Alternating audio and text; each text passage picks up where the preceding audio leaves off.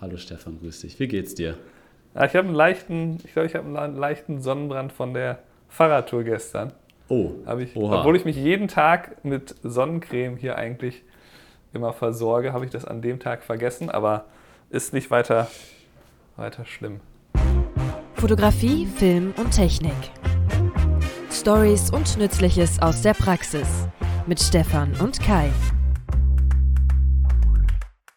Herzlich willkommen, liebe Zuhörerinnen, liebe Zuhörer, bei einer weiteren und neuen Podcast-Folge vom Fotografen-Podcast mit Stefan, mir aus äh, Buffalo, USA zugeschaltet. WrestleMania, seine Katze, sieht man auch gerade äh, mit im Bild, denn wir zeichnen nicht nur den Podcast auf, sondern wir machen auch eine kleine ja, Podcast-YouTube-Edition daraus. Also ihr könnt uns auch in Bewegtbild, wenn das hier technisch gerade alles funktioniert, ähm, ist ja doch ein bisschen aufwendiger als gedacht. Könnt ihr uns jetzt nicht nur hören während der Autofahrt oder im Fitnessstudio, sondern auch sehen. Und nicht nur das ist neu, sondern wir haben hier auch mal ein bisschen mehr die Gliederung reingebracht. Stefan, ich stelle dich sofort vor, du kannst auch sofort was sagen. Ich stelle einmal kurz unsere Gliederung für heute vor, denn äh, wir haben, ja, wollen ein bisschen mehr Struktur hier reinbringen und zwar fangen wir jetzt generell immer an mit die Story der Woche, haben wir das Ganze genannt. Dann als nächstes die Technik-News und Punkt Nummer drei ist, du fragst, wir antworten. Das neue Format bei uns. Genau, wir, wir fangen an, wir sprechen heute mal äh, als allererstes, die Story der Woche ist nämlich, ja, Frauen und die Diskriminierung in der Fotografie. Da habe ich ein bisschen Scheiße gebaut. Der sagt, ey Petra, komm mal her, guck dir mal diese geilen Bilder an. Die mhm. Braut sagt dann auf einmal, oh, ich muss, ich muss, glaube ich, reingehen. Das ist so eine Idee, äh, die war dann theoretisch gut und praktisch war die schlecht. Storytime mit Stefan und Kai. Geschichten der Woche aus dem Leben von zwei professionellen Fotografen. Ja, finde ich ein sehr, sehr großes Thema. Ich habe das letzte Woche vorgeschlagen, Stefan, dass wir das mal besprechen sollten. Und ähm, ja, ich finde, dem Ganzen wird ein bisschen sehr, sehr wenig Aufmerksamkeit geschenkt. Und ich habe jetzt noch mal in den letzten Wochen bei uns festgestellt im Team, dass es doch wesentlich präsenter ist, als man denkt. Ne, wir als Männer kriegen das natürlich nicht so mit wie die Fotografinnen. Ähm, bei mir im Team ist es ja so, äh, wir sind insgesamt zu siebt bei uns, davon zwei Männer und fünf Damen. Und ähm, ja, die, die Frauen, äh, die Fotografinnen, die berichten mir ja nicht wöchentlich, aber auf jeden Fall mindestens einmal im Monat äh, davon, was da so von Hochzeiten, was sie da mitnehmen, was da passiert und äh, ja, was, was äh, die Fotografinnen auch für Situationen letztendlich auch ausgesetzt sind, mit denen sie dann da vor Ort umgehen müssen. Und äh, ich finde das schon teilweise ganz schön krass, ähm, was, was dann da passiert. Und ähm, ich kann ja mal so ein paar Beispiele nennen, ähm, was, was da passiert ist. Also das sind natürlich immer so schwierige Situation, wo man halt nicht weiß, wie man darauf reagieren soll. Ähm, Beispiel 1 war zum Beispiel, dass, ähm, dass eine Kollegin von mir war auf einer Hochzeit, hat die Drohne starten lassen und hat dann die Drohne quasi gelandet und sagte dann irgendwie nur, ähm, äh, tolle, tolle Perspektive, ähm, äh, sieht super aus. Ne? Und dann kam ein Gast, stand vor ihr und hat ihr dann nur ganz trocken gesagt, das Kompliment kann ich nur zurückgeben. Ne? Und äh, das ist dann halt nur so, so, so ein Satz, ne? aber der natürlich extrem halt bei den Dienstleistern auch hängen bleibt. Und das, das Krasse an dieser ganzen Thematik ist ja halt, dass du als Dienstleister da halt nur relativ wenig machen kannst, finde ich. Und wir haben das viel bei uns im, im Team besprochen, jetzt nicht nur in den letzten Wochen, das war auch schon letztes Jahr und vorletztes Jahr ist es immer wieder als Thema bei uns aufgeploppt. Ähm, weil du, du bist ja natürlich in einer ganz, ganz schlechten Situation als Dienstleister, du, äh, das macht, äh, oder meistens ist es ja eine Person, die sowas sagt, die jetzt nicht die Braut ist oder der Bräutigam, sondern das sind irgendwelche Gäste, die vielleicht auch gar nicht so eng mit dem Brautpaar sind. Und dann ist es ja immer die Frage, wie reagierst du darauf? Reagierst du schon in der Situation direkt, was soll das denn jetzt? Lässt du das da irgendwie eskalieren? Sprichst du deine Auftraggeber an, also das Brautpaar, und vermasselst denen eventuell da irgendwie ansatzweise die Hochzeit? Gehst du zum Caterer oder zum, äh, zur Hochzeitslocation und sagst da was. Das ist relativ schwierig, Stefan. Was hast du da für eine Meinung? Ja, wenn jemand da irgendwelche nicht äh, erfragten Komplimente ausspricht, schwierig. Also äh, das ist natürlich ungünstig. Kann man aber eigentlich nur versuchen, mit dieser Person selber zu klären, glaube ich, da jetzt zu wem anders zu gehen. Ähm, hilft wahrscheinlich viel, wenn die sich dann an diese Person wenden. Ähm, also ich habe jetzt ähm, als, glaube ich, bestes Beispiel ähm, ein, eine Hochzeit, wo ich mit äh, eigentlich so meiner absoluten äh, Lieblingsfotografin äh, unterwegs war. Und äh, sie war halt morgens ähm, mit den Jungs unterwegs und die haben sie irgendwie, ja, die haben sie halt so ein bisschen behandelt, wie als wäre sie so Fotografin zweiter Klasse. Und okay. ähm, das war halt eine Hochzeit, wo ich auch, ähm, also wo ich mit dem Bräutigam auch schon mal zusammengearbeitet habe, also der auch immer bei mir Zweitfotograf war. Und ähm, ja, das war dann so absurd, dass irgendwie die, äh, äh, die, diese Jungs haben eben so getan, als wäre jetzt quasi sie der Ersatz für den Bräutigam an dem Tag und dass er sonst immer da wäre. Aber ich glaube, ich habe den ein oder zweimal mitgenommen. Also sie hatten eine völlig okay. verdrehte Perspektive äh, von der Situation, weil ich hatte sie eine ganze Saison fast nur mitgenommen und sie war halt so meine wichtigste Zweitfotografin. Und dann haben sie die halt auch mal irgendwie äh, dann war, war es irgendwie warm in dem botanischen Garten, wo wir dann bei der Zeremonie waren. Dann haben sie die losgeschickt, die sollte da zu dem Shop vorne gehen und Wasser holen. Und das war halt so, nein, da kann doch, da sind doch jetzt irgendwie sechs Jungs da, die können doch, einer von denen kann ja eben losgehen, Wasser holen. Das macht doch nicht die Fotografin. Dann, ja. ne, wenn sie, muss sie das dann wieder irgendwie bezahlen oder was, dann geben sie ihr da Geld. Das ist also halt, äh, ja, sehr absurd. Die hat sich da sehr unwohl gefühlt und ich habe letztlich dann äh, auch aufgehört mit ihm zu arbeiten, unter anderem aufgrund der, der, der Verhaltensweise, wo ich mir halt gefragt habe, naja, also wenn der sich so an seinem Hochzeitstag ver verhält, hm. ist das vielleicht nicht der richtige, um ihn zu anderen äh, Tagen mitzunehmen, wo er sich dann vielleicht zwar etwas kundenfreundlicher äußert, aber ähm, das war mir halt sofort eingefallen, als du das Thema vorgeschlagen hast, dass das eins der Dinge ist. Ja. Ähm, ist halt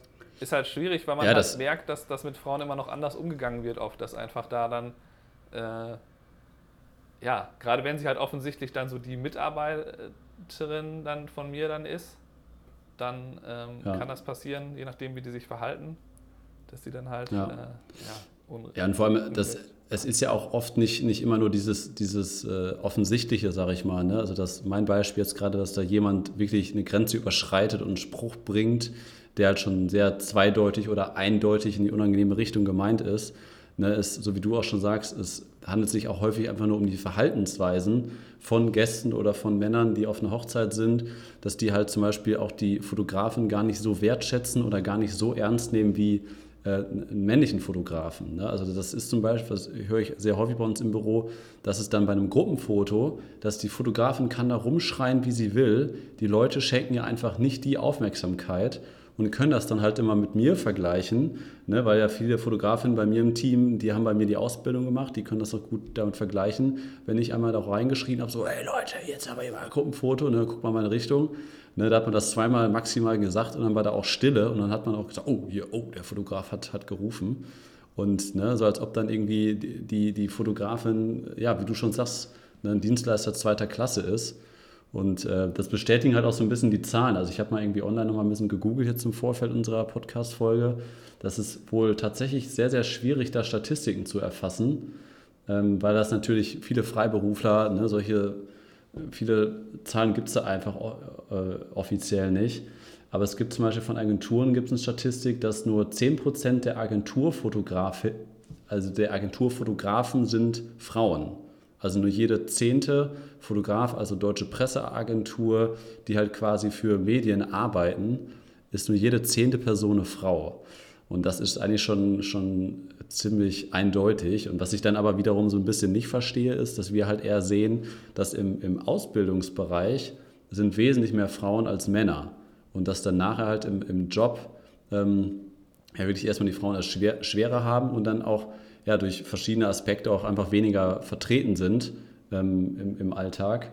Und man, es gibt noch eine zweite Statistik, die hatte ich mir aufgeschrieben, nur 25 Prozent der auf Ausstellungen gezeigten Arbeiten stammen von Fotografinnen. Ne, also da auch nur jede vierte äh, aus oder jedes vierte Bild, äh, was ausgestellt ist, kommt von einer Frau. Äh, und das, ja, weiß ich nicht, hat das damit was zu tun? Was meinst du? Also ja, das, was ich jetzt aus eigener Erfahrung kenne, von, von dem, wie es hier in Buffalo verteilt ist, ist schon so, dass halt sehr viele erfolgreiche Fotografinnen auch so gerade im, ja, gerade im Hochzeitssegment ähm, da sind. Also sind auf jeden Fall von den wichtigsten Hochzeitsfotografen in Buffalo sehr viele Frauen dabei. Ähm, also die, ja, die Verteilung ist schwer abzuschätzen. Also ich meine, da, wie du gesagt hast, die Statistik darüber ist schwierig, gerade weil es ja auch, ich meine, wenn du jetzt einfach nach Webseiten schauen würdest, ne, du weißt ja nie, wie, wie ähm, aktiv sind diese Leute. Da kann eine Webseite aussehen, als würde diese Person ständig Hochzeiten begleiten, aber das ist alles Portfolio von vor drei Jahren oder die letzten ja. sechs Jahre halt zusammen. Ähm, das ist kompliziert. Aber es ist natürlich auch schade, wir sollten einfach äh, für dieses Thema eigentlich eine Frau einladen, wenn wir halt als, als zwei Männer darüber diskutieren, ja, also wie, wie schlecht es den Frauen gerne, ist. Vielleicht besser das aus erster Perspektive zu. Genau, also gerne mal, liebe Zuhörerinnen, äh, wenn ihr da irgendwie Themen habt oder Beispiele habt oder Ansätze habt, wie man sowas in Zukunft verbessern kann, dann hier mal die Aufforderung, schreibt uns gerne mal. Vielleicht können wir uns auch mal hier zum Gast einladen und das nochmal ein bisschen mehr vertiefen.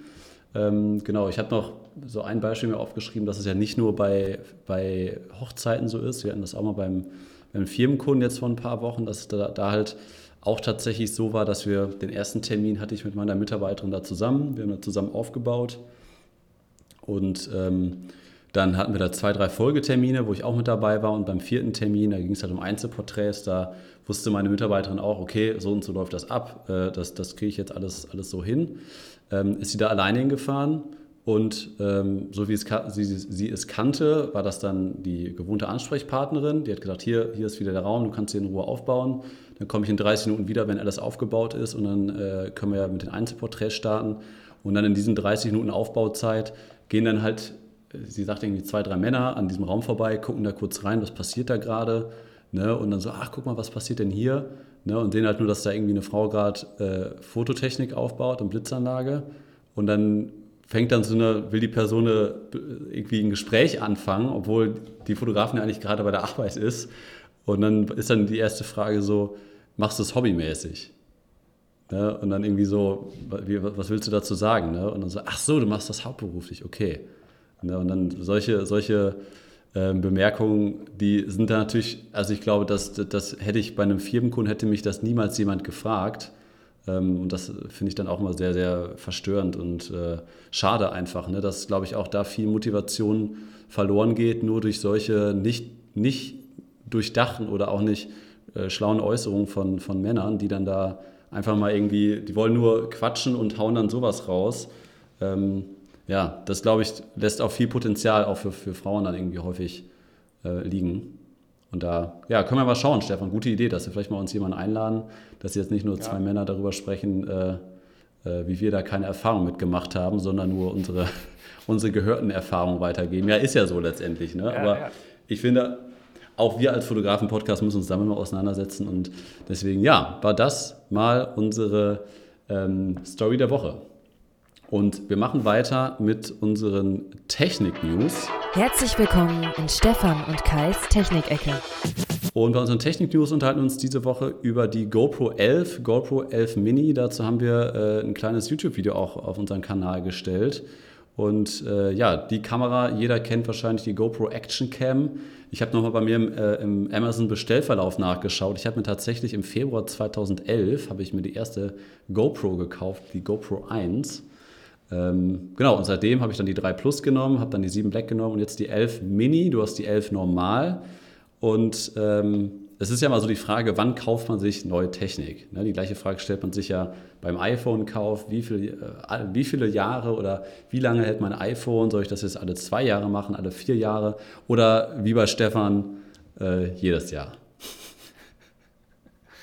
Kommt mal vor. Ja, kommt mal vor. Aber jetzt haben wir gesagt, du hast dir die 11 gekauft, ich habe mir die 11 gekauft. Was waren, was waren für dich so die Gründe zu sagen, äh, das Ding hole ich mir mal?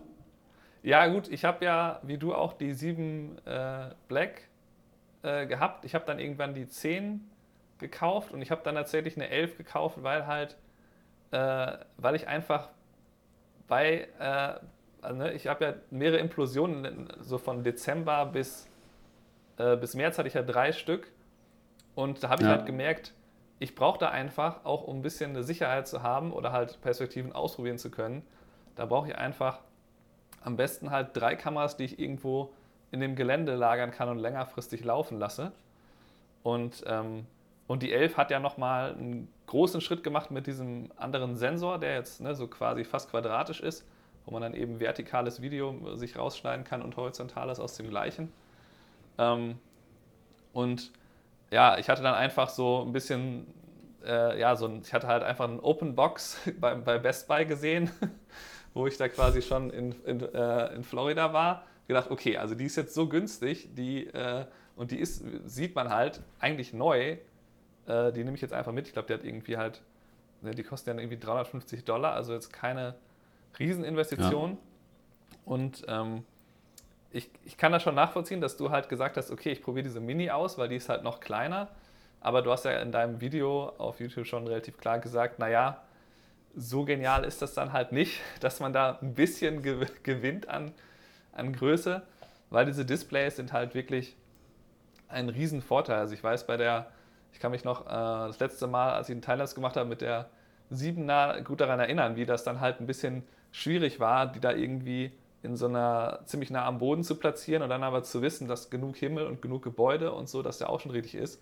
Klar kann man das auf dem Handy nachschauen, aber ähm, ja, ist halt umständlicher. Und deswegen sind diese zwei ja, also, Displays schon ein sehr großer Vorteil. Auf jeden Fall. Und ich finde auch die, der Schritt mit der, mit der Sensorgröße, das ähm, war halt absolut schlau von denen. Das schon fast zu sagen, wir packen da schon fast einen quadratischen Sensor rein und ähm, damit quasi ja, die Möglichkeit lassen, sowohl Hochformat als auch Querformat nach die Inhalte zu nutzen. Wir haben tatsächlich so tagtäglich irgendwie die Probleme, wo, wie, wie filmen wir jetzt Querformat, Hochformat, also eigentlich nur für unsere Firmenkunden. Ne? Also ein Brautpaar braucht jetzt keinen hochformatigen Highlight-Film äh, von ihrer Hochzeit. Ähm, aber ich glaube, das wird ähm, so branchenübergreifend immer mehr äh, von, von von, von Wichtigkeit, ne? dass, dass man solche Sensoren halt auch perfekt nutzt und dann da im Nachhinein in der Postproduktion Hoch- und Querformat gut, gut rauskroppen kann, ohne dass man da jetzt großartig sich im Vorfeld Gedanken macht, wie montiere ich jetzt mein, meine Kamera äh, auf den Gimbal. Also deswegen kann ich mir auch sehr, sehr gut vorstellen, dass zum Beispiel Sony irgendwann einen Vollformat-Sensor rausbringt, der quadratisch ist der vielleicht dann nochmal andere Fähigkeiten und Möglichkeiten hat, vielleicht nochmal eine neue Objektivserie dazu dann rausbringt, noch höhere Auflösung. Vielleicht ist es dann auch ein, ein, komplett neues Format, gar nicht mehr Vollformat, sondern ich weiß es nicht was, was dann halt viel, viel mehr Möglichkeiten auch für Kreative ermöglicht. Und das ist ja auch schon bei einigen sehr, sehr teuren Cinema-Kameras ist das ja auch so, dass die Sensoren gar nicht komplett genutzt werden und da relativ viel Verschnitt ist. Aber ich kann mir das schon gut vorstellen, oder? Was meinst du?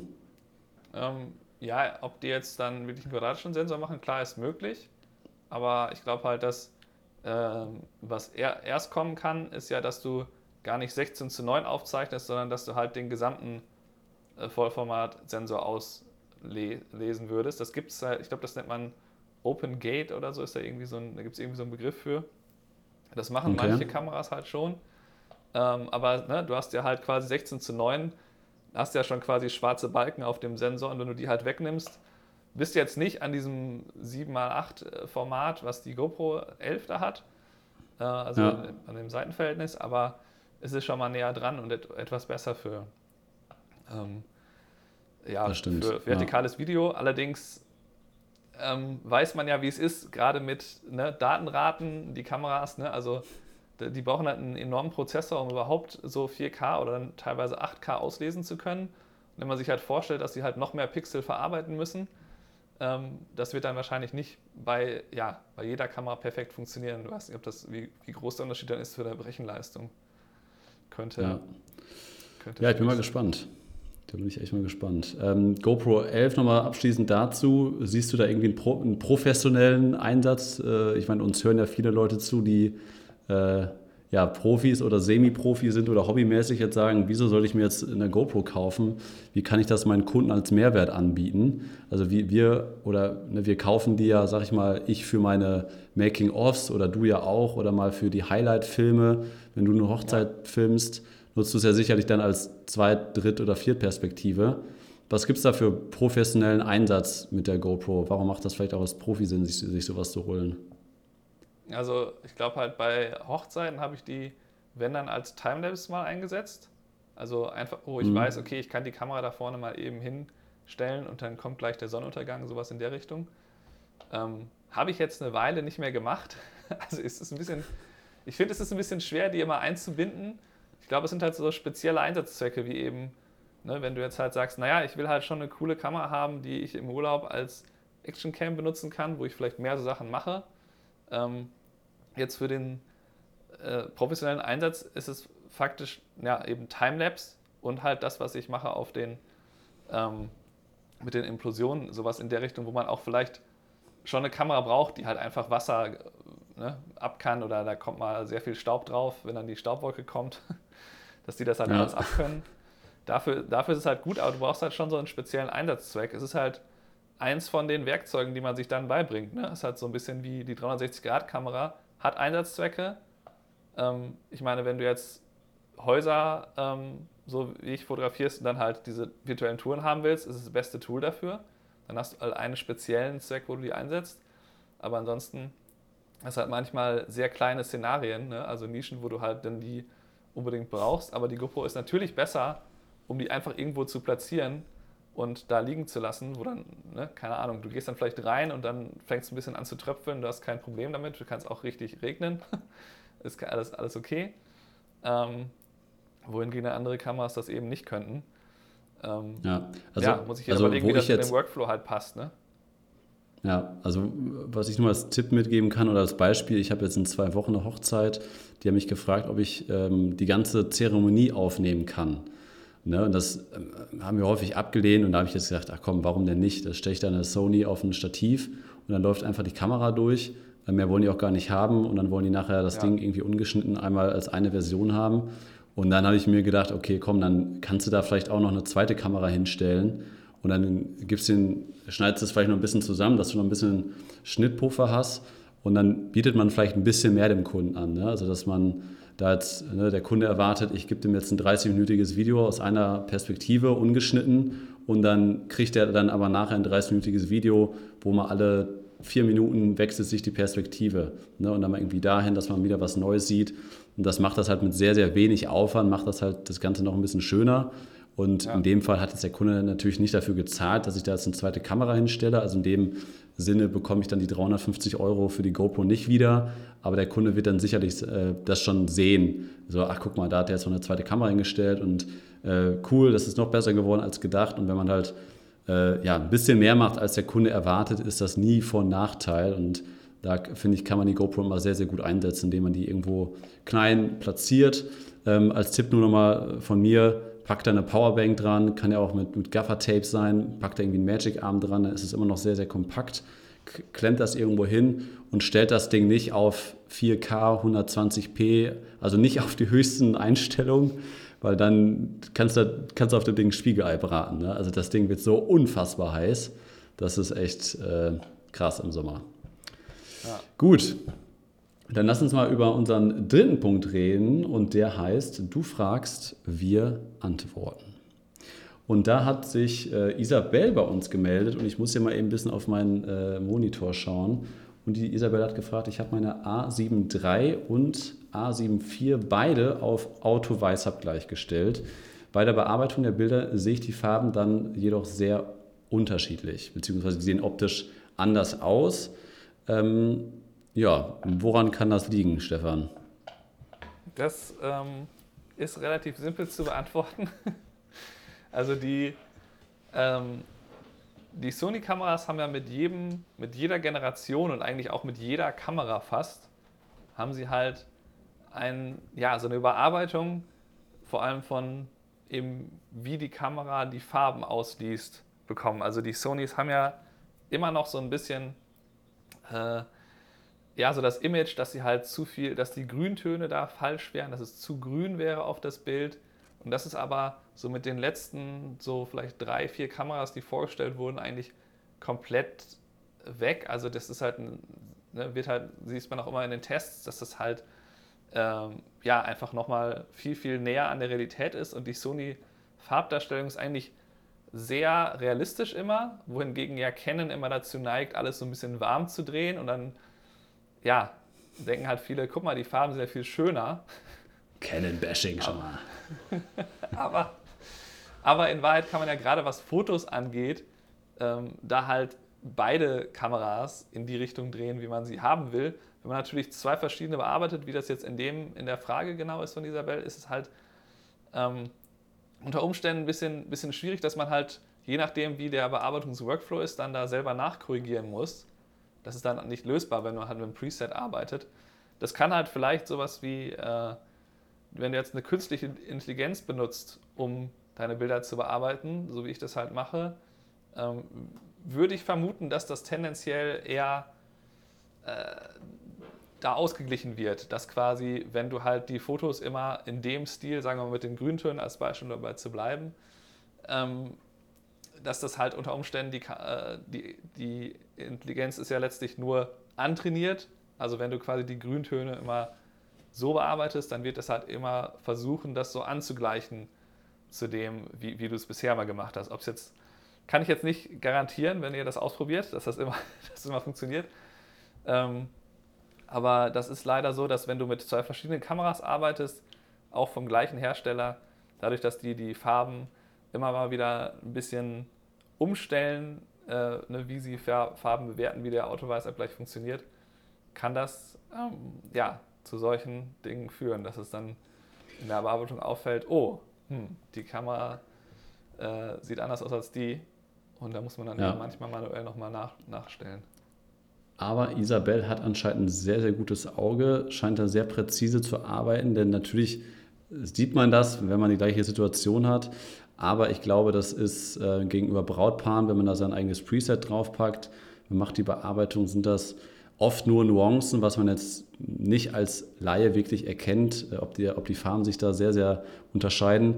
Isabel, wenn du mir jetzt da widersprichst und sagst, das sieht aus wie äh, komplett Wetterumschwung, schick uns mal gerne zwei Beispiele zu, aber das, das glaube ich nicht wirklich. Also äh, meine Mitarbeiterin Caro hat auch die A74, A73, äh, die hat sich da noch nicht beschwert oder das noch nicht festgestellt, äh, dass sie das, die A73 quasi in den Müll werfen kann. Also da, ich sage dann halt immer, muss man die Kirche auch im Dorf lassen. Ne? Also, dass man dann mit der A73 arbeitet, die ist jetzt ja auch nicht super alt, dann holt man sich die A74, dann hat man was Neues und dann ist plötzlich so, Moment mal, die A73, die ist ja doch schlechter als gedacht und dann will man doch zwei A74 haben. Das war Isabels Frage auch. Kann ich, kann ich die A73 noch weiter nutzen oder brauche ich jetzt eine, eine zweite A74 direkt? Äh, kann man natürlich alles machen, aber das äh, sind letztendlich die letzten eineinhalb Prozent an Qualität, die äh, die meisten Kunden bis kein Kunde ähm, nachher sehen wird auf dem Bild. Ja.